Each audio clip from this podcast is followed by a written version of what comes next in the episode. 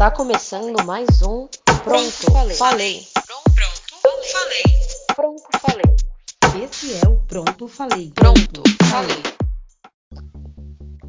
Boa noite. Está começando mais um Pronto, falei. Eu sou a Ingrid Oliveira.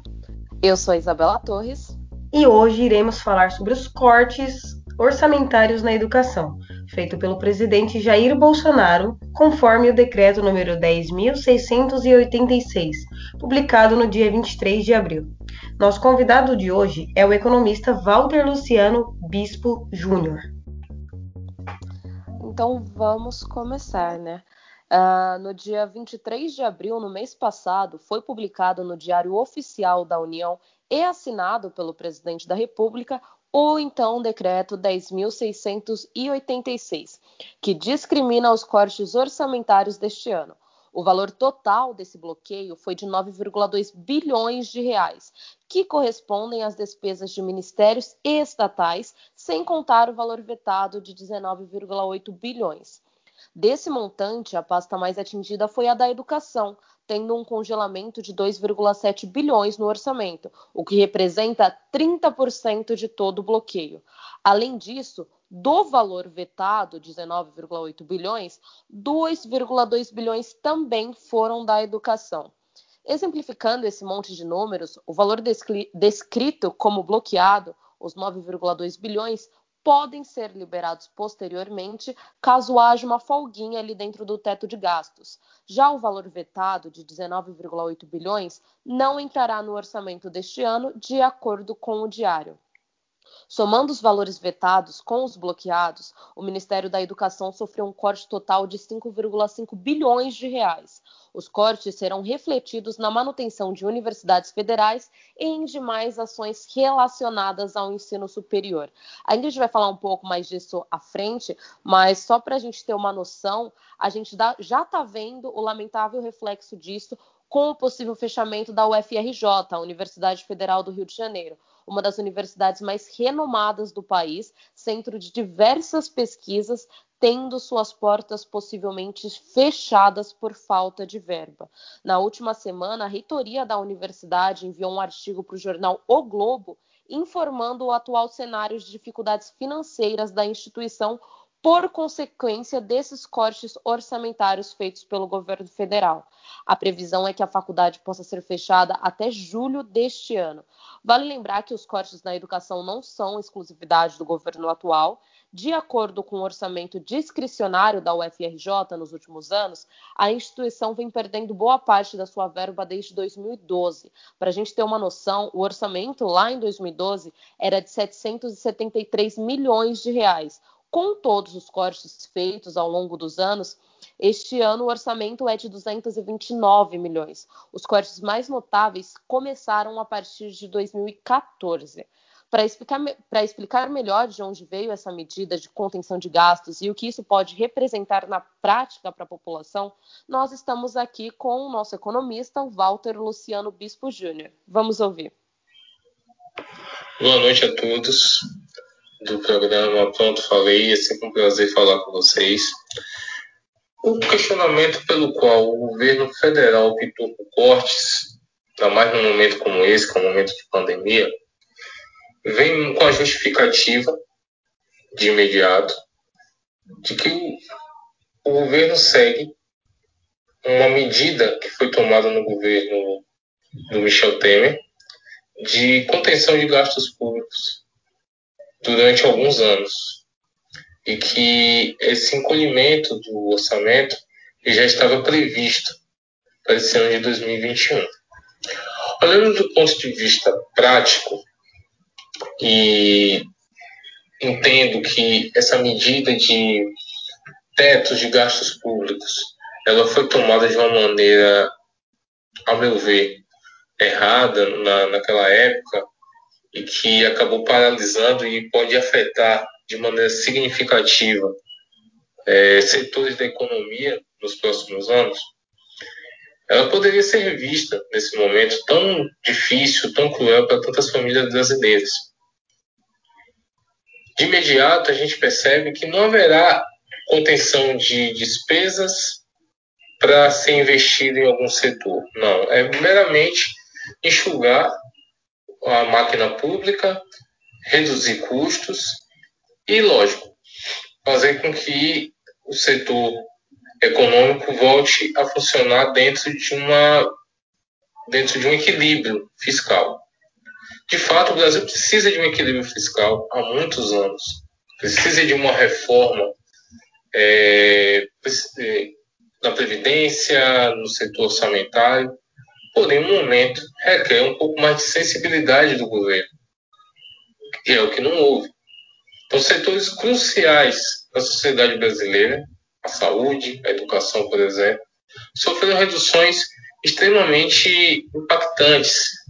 Isso vai causar é, efeitos extremamente devastadores a curto e médio prazo, porque o setor da saúde precisa de recursos para manutenção da, da, da cura ou da, do controle da Covid-19 e o setor educacional tem um desafio, que é a volta das aulas, e vai voltar com o Ministério é, detendo uma quantidade menor de recursos para serem investidos. Então, faltou sensibilidade, sim, falta ainda um pouco dessa sensibilidade de entender que, mesmo havendo esse teto de gastos públicos, é preciso pensar na sociedade de uma maneira geral e que reduzir esses recursos para essas pastas certamente vai trazer danos muitas vezes irreversíveis para a sociedade brasileira de uma maneira geral. Bom, é, como vocês ouviram, né, o, o Walter Luciano Bispo Júnior, nosso economista, ele cita o teto de gastos do governo federal.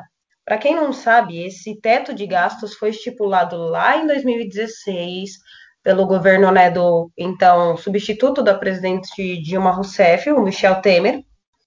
É, e esse teto de gastos ele prevê um, uma contingência no orçamento durante 10 anos. Então, até 2036, os governos que vierem terão que ter um limite de gastos existe um piso, que é o mínimo que deve ser gastado com aquela pasta, então tem um mínimo que deve ser gastado com educação, com a saúde, com cultura, enfim. Mas existe um teto, que é o máximo que pode ser gasto com aquilo. É, como o Walter comentou, a gente entende que falta uma sensibilidade do governo, porque nesse exato momento de pandemia, como é que você vai cortar o orçamento da saúde para pagar uma dívida pública? O teto de gastos nada mais é do que tentar zerar a dívida do governo. É para isso que ele serve, é o principal objetivo é, dele. Então, e ele... não só Sim, não só nessa época de, de pandemia, né, Ingrid? Ah, por mais que tenha essa guerra política aqui no país, que as pessoas se dizem de direita ou de esquerda, vale lembrar que o Brasil é um país que depende de projetos sociais para que ele possa se desenvolver, não é uma esmola que está dando para o povo, nem nada. Sem os projetos sociais, o Brasil não tem condições de ir para frente, de aumentar a economia e gerar mais renda. Então, onde está sendo refletido esse dinheiro que está sendo cortado? Porque agora, por exemplo, que a gente está vivendo uma calamidade de saúde pública, onde está esse dinheiro? Onde está o, o, negacionismo todo? Tivemos um presidente é, recusando 11 vezes compras de vacinas para o país. Então, no que está sendo usado esse dinheiro, sabe? E nessa semana, vale lembrar também, como a Isabela comentou, o presidente ele dispôs, né, de acordo com a matéria do Estadão, dispôs de 3 bilhões de reais é, para repasses para deputados, para apoio no Congresso. É, antigamente, bilhões de reais. Antigamente a gente chamava isso de corrupção, mas quem sou eu para falar que o governo mas, Bolsonaro é corrupto? Mas atualmente é o necessário, né? Coitado, ele está na mão do Congresso, o que ele pode fazer? Ai, de Deus, fato, a gente traz aqui, né? A gente sabe que esse corte na, gigantesco na educação já comprometeu diversas áreas da educação. É, a gente traz aqui o destaque para as universidades federais, porque a gente entende que não é só estudo, é pesquisa também, mas o que a gente pode dizer né, é que esse orçamento reduzido já comprometeu o funcionamento de 69 universidades federais que são mantidas pela União, de acordo com as notas das próprias instituições. Como a Isabela já comentou, na segunda-feira, dia 10 de maio, a Universidade Federal do Rio de Janeiro virou um dos assuntos mais comentados nas redes sociais após a entrevista que indicava o fechamento da universidade até o meio do ano. Abre aspas. É uma situação muito temerária para nosso funcionamento. Nós temos poucos meses de fôlego, cerca de dois ou três, com base no orçamento livre. E mesmo com o orçamento condicionado vindo a ser aprovado, diante desse bloqueio, a gente tem um orçamento, no máximo, até o mês de agosto ou setembro. É uma situação muito crítica, fecha aspas, afirmou o pró-reitor de Planejamento, Desenvolvimento e Finanças da UFRJ, o Eduardo Halp. O que se deve levar em conta é que o impacto não é apenas nas universidades, escolas ou programas de educação. Grande parte das universidades também tem centro de pesquisa, para Edward Madureira, presidente da Andifes, Associação Nacional dos Dirigentes de Instituições Federais de Ensino Superior, sem a energia, a primeira coisa é, que vão parar são os laboratórios. Além disso, afeta o pagamento de bolsas e alguns insumos que são custeados pela universidade.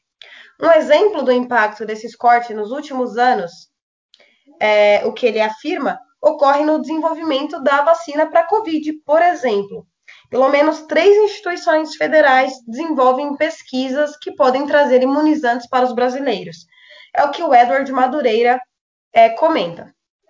Outro impacto desse orçamento é, é, que mantém os alunos pobres nas universidades. A gente sabe que eles dependem de comida, de bolsa de incentivo, de moradia, é, de aluguel, né? No caso, para quem sai de uma cidade, de um estado e vai estudar em outra instituição federal, fora programas do MEC, do próprio MEC, né? Sim, eu acho que é muito importante a gente ressaltar aqui que o Estado, o governo, não está dando isso de mão beijada para eles. Eles estão nas universidades estudando e desenvolvendo pesquisas que retornam para a população sem as pesquisas das universidades, a gente não teria diversos tipos de remédios, vacinas, conquistas para a ciência brasileira.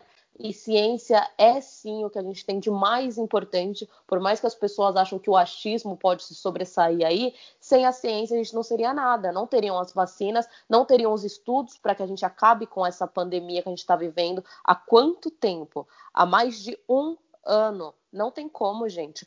É, toda, toda essa verba ela implica no desenvolvimento do país como um todo. A economia não gira se as pessoas não estiverem é, em postos de trabalho, não estiverem empregadas. E pessoas com um baixo índice de escolaridade acabam, por consequência, tendo serviços, trabalhos mal remunerados. Exatamente. Uma remuneração boa, as pessoas também não gastam, a economia não roda e o país não desenvolve. Então, aliás, precisa de projetos sociais. Aliás, é, o corte disso só vai refletir muito mais a pobreza que já vem acontecendo, né? Essa divisão de classes sociais para os negacionistas que dizem que não existem, é aquela música: o rico fica mais rico, o pobre fica mais pobre. Isso a gente ocorre. viu isso durante a pandemia, né? Toda uma, uma penca de gente ficando desempregada, a nossa linha da pobreza indo cada vez mais para baixo, o que implica também no, na pesquisa do IBGE, que pela primeira vez não será feita este ano, porque o governo simplesmente disse que não vai. Não teremos os dados do índice de pobreza do Brasil. Mas aí é projeto, né? É Sim. Projeto. Um, um, governo que nega dados em meio à pandemia é projeto genocida, desculpa.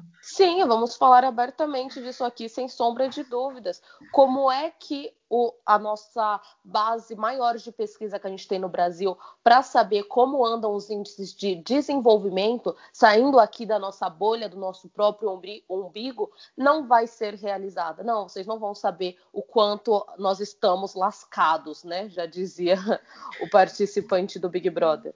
O Brasil está cada vez pior. Sinceramente, é uma situação cada dia mais lamentável. De fato, Isabela, é, a gente tem esses reflexos na educação, mas a gente também tem manifestações a favor, né? Pessoas que defendem isso. Conta mais pra gente. Sim, é, após a publicação no Diário Oficial da União, muitas frentes defensoras da educação no país se posicionaram. A União Nacional dos Estudantes, por meio de suas redes sociais, publicou, abre aspas, mais uma vez, a educação é a área que mais sofre cortes com a sessão da Lei Orçamentária de 2021 e ainda querem se dizer defensores da educação como serviço essencial. Bolsonaro é genocida, é inimigo da educação.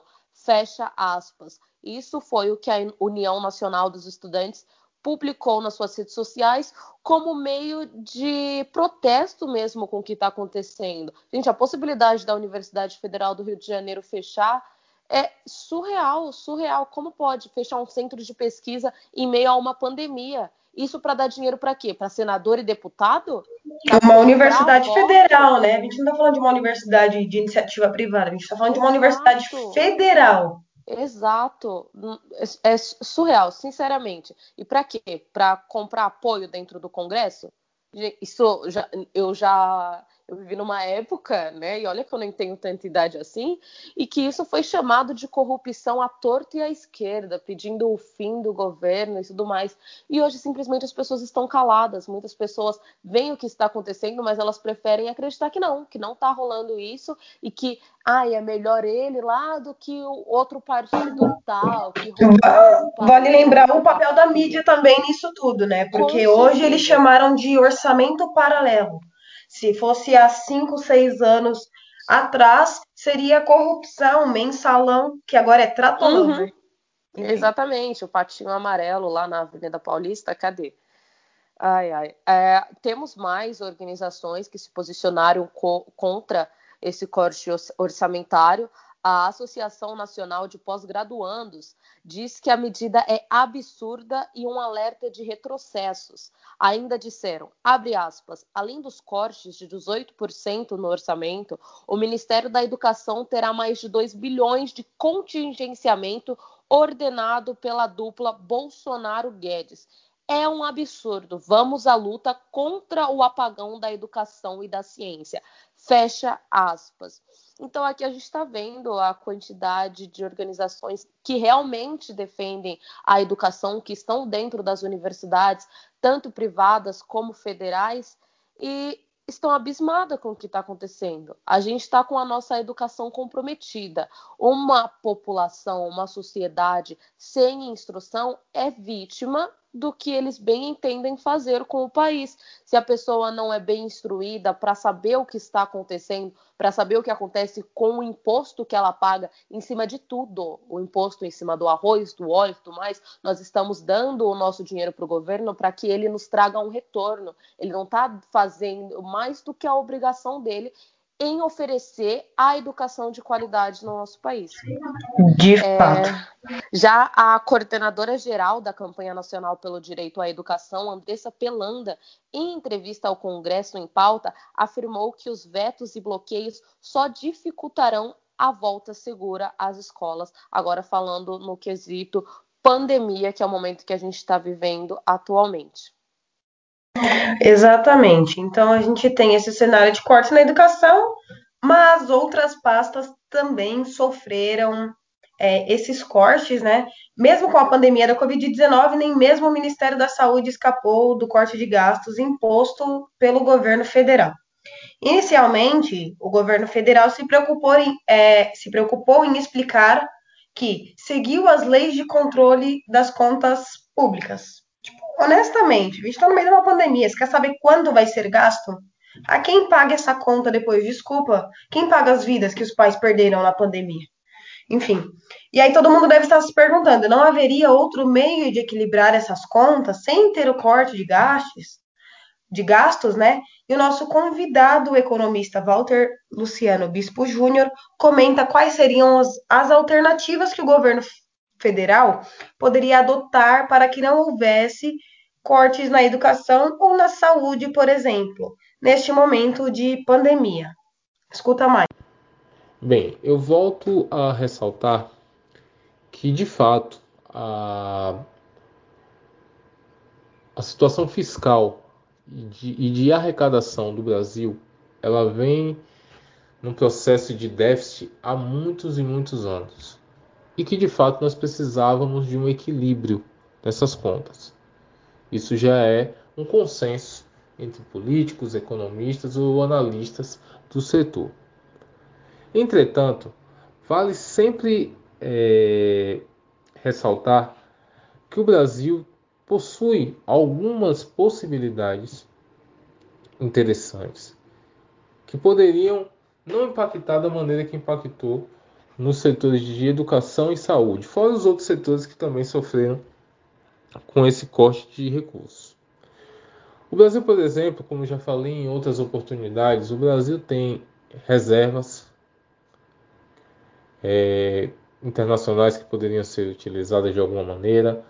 O Brasil é um país que renuncia muita, muitas fontes de receita de empresas ao longo dos anos.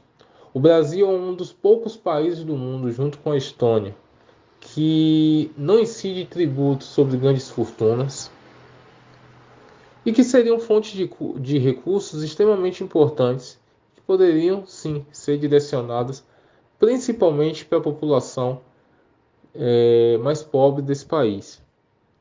Então, a redução de, de, recursos já era algo previsto. De fato, essa é, é um, uma tendência de que nos próximos anos nós teremos cada vez menos recursos financeiros destinados às pastas dos ministérios.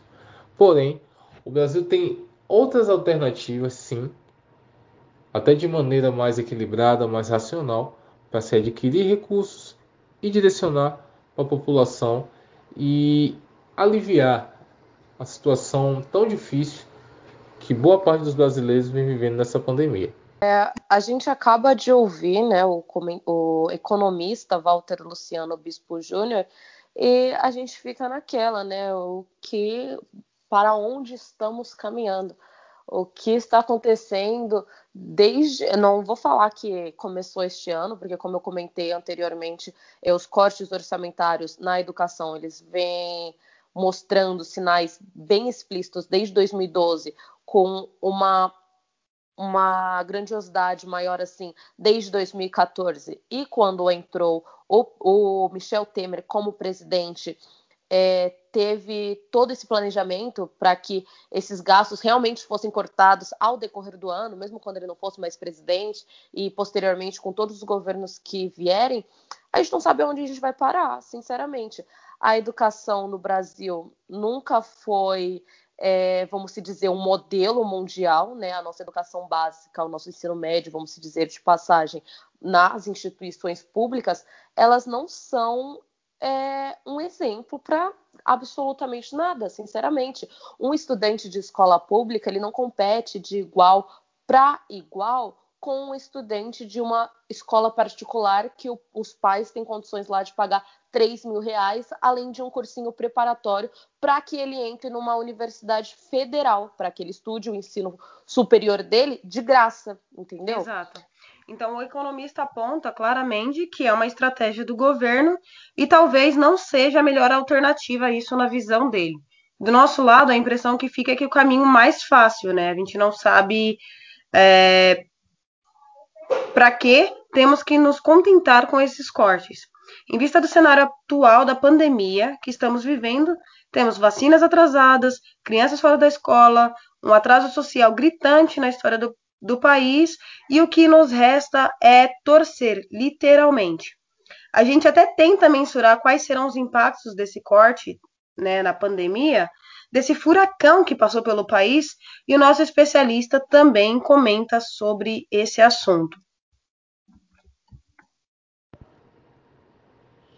É muito difícil prever como será o futuro do Brasil diante de, um, de uma situação até com certo ineditismo que nós estamos vivendo. Se, com exceção da gripe espanhola no início do século XX, eu acredito que essa é a primeira vez que estamos lidando com uma pandemia sanitária, onde o, o vírus novo, com, com alto índice de, de contágio, de, de possibilidade de, de levar a pessoa a óbito. Então foi tudo novo de 2020 para cá. Entretanto, a gente já começa a sentir de imediato que teremos muitos e muitos anos, décadas até, para recuperar tanto o patamar econômico, o patamar educacional que tínhamos antes da pandemia. Então, a tendência realmente é de um país mais pobre, como já consegue se visualizar, de um país com grandes dificuldades orçamentárias, um país que vai precisar muito da solidariedade dos brasileiros e principalmente de gestores e analistas políticos mais compromissados com a, com a realidade da nossa sociedade. O Brasil ele já vinha em dificuldades econômicas, principalmente de 2013 para cá, com índices de crescimento muito abaixo do esperado. Agora nós estamos num período de quase uma depressão econômica. E aliado a isso, nós temos um, uma série de medidas ineficazes para o combate da Covid-19.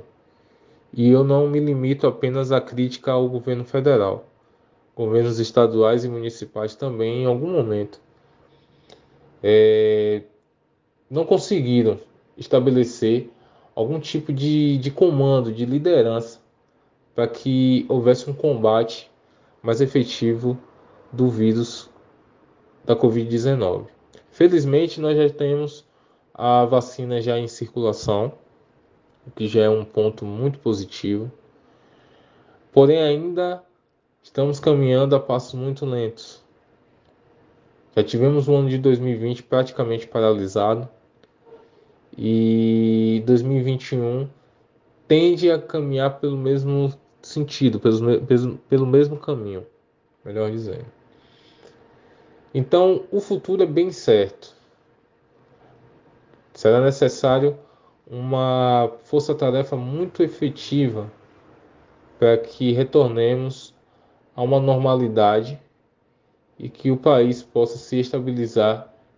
Bom, a gente acaba de escutar mais um áudio do economista Walter Luciano e a gente fica nessa incógnita, como já comentei, de não saber aonde vamos parar com tudo isso. E como a Ingrid falou, nos resta torcer para algo melhor acontecer no futuro desse país. Exatamente. A UFRJ tem protesto marcado para essa quinta-feira. A gente acompanha de perto qualquer atualização, a gente traz aqui no Pronto Falei para vocês nos próximos programas e também fique sintonizado na Rádio Marca Brasil. Esse foi o Pronto Falei de hoje e eu sou a Ingrid Oliveira. Até a próxima. Até, pessoal. Aqui quem fala é Isabela Torres e terça-feira que vem estamos de volta. Tchau, tchau.